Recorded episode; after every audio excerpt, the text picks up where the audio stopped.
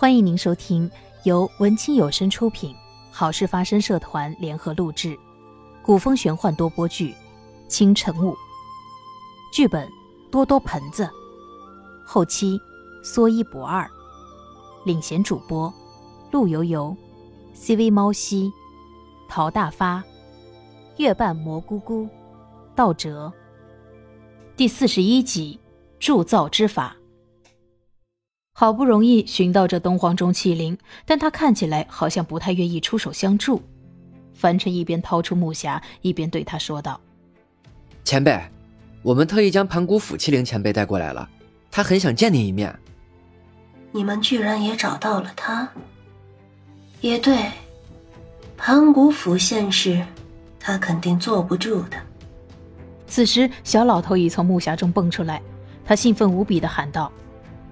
钟钟啊，真的是你啊！没想到有生之年还能见到你。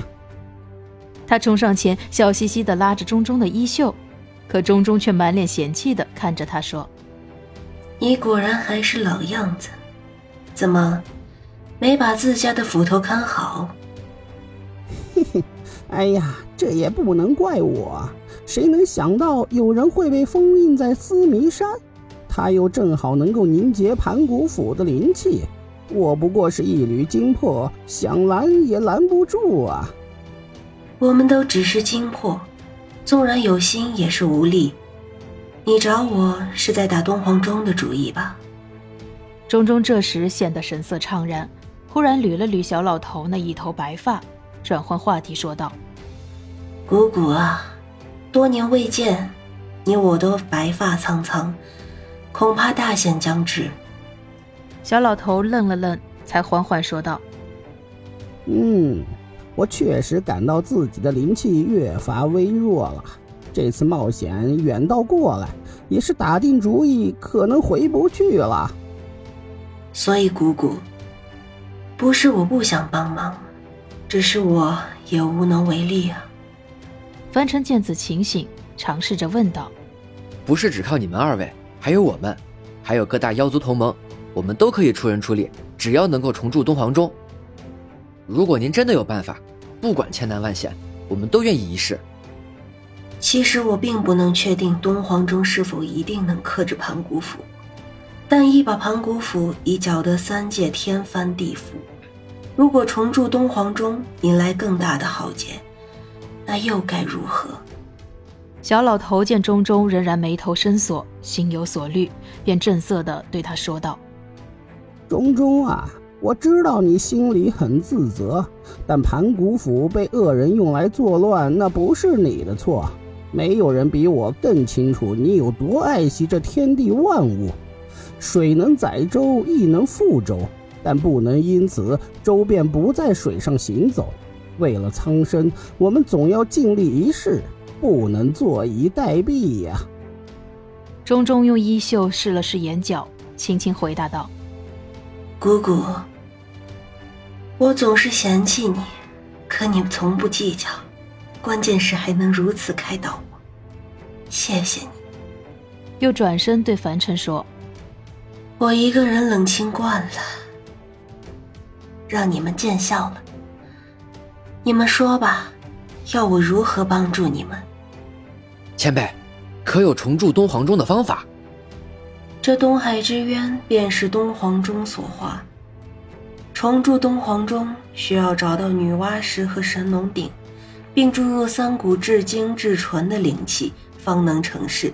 女娲石我知道上古时被女娲神君遗落在了不周山，但如今不周山在哪儿，我也不清楚。这神农鼎就更是下落不明了。光是寻找这两件神器，已经足够伤脑筋的了。是不周山吗？烈哥问道。我好像知道在哪里。西城，我和你提过，早年我独自外出游历，曾遇到过一场暴风雨，为了躲避，便飞落在一座山上，并且遇到这山的守护神。他告诉我，这里就是不周山，有缘人才会有机会见到这山。嗯，我记得这事。既然你是有缘人，一定还能进不周山的。凡尘一拍手掌，雀跃地说：“看来老天爷帮助我们。为了节省时间，不如这样，我们兵分两路，齐城和烈哥去不周山取女娲石，我去打听神农鼎的下落。只是前辈，这至精至纯的灵气要如何得知啊？一股需出于世外得道仙体，一股出于天生天养之物，最后一股需要出于本体之源。”也就是我的灵气。小老头忙问道：“那钟钟，你岂不是要？”话还没说完，钟钟已拦住他说：“既然已经决定要管，就要管到底。我已经做好准备了。”凡尘三人向中中前辈躬身作揖。凡尘说道：“那我们在路上也留意寻找，是否有合适的灵气。”哎，小兄弟啊！你这一路用灵气滋养我，我发现你的灵气就是至精至纯的，不用找了。小老头朝凡尘摆摆手：“对哦，凡尘，你就是在天海之渊天生天养的生灵。”哎，我自己都没想到，那我肯定是义不容辞的。钟钟听他们这么说，详细的端详了凡尘一番，心中已然有了盘算，这是后话。凡尘询问了小老头的想法，他是回到木匣子与他们一同出行，还是留下来陪伴钟钟？小老头犹豫不决地选择了留下来，钟钟便带着他离去了。凡尘他们回到岸上，已然是第二天清晨，三人稍作休整。临行前，烈哥嘱咐凡尘道：“清河很有可能一路尾随着我们，不管是我们还是你，要是能够碰上他露面。”一定要好好劝说开导他，让他回来。凡尘点头称是，席晨也问他：“你打算从哪里找神农鼎的下落？”我暂时还没什么头绪。要不我们发信问问福宇长老，有回复了再通知你，如何？那我等你消息。三人道别后便各自上路了。凡尘自从知道清寒有可能尾随，便不再用法术瞬间转移。总是刻意的走得慢一些，也会留意着身边是否有人往来，是否有清寒乔装打扮的模样。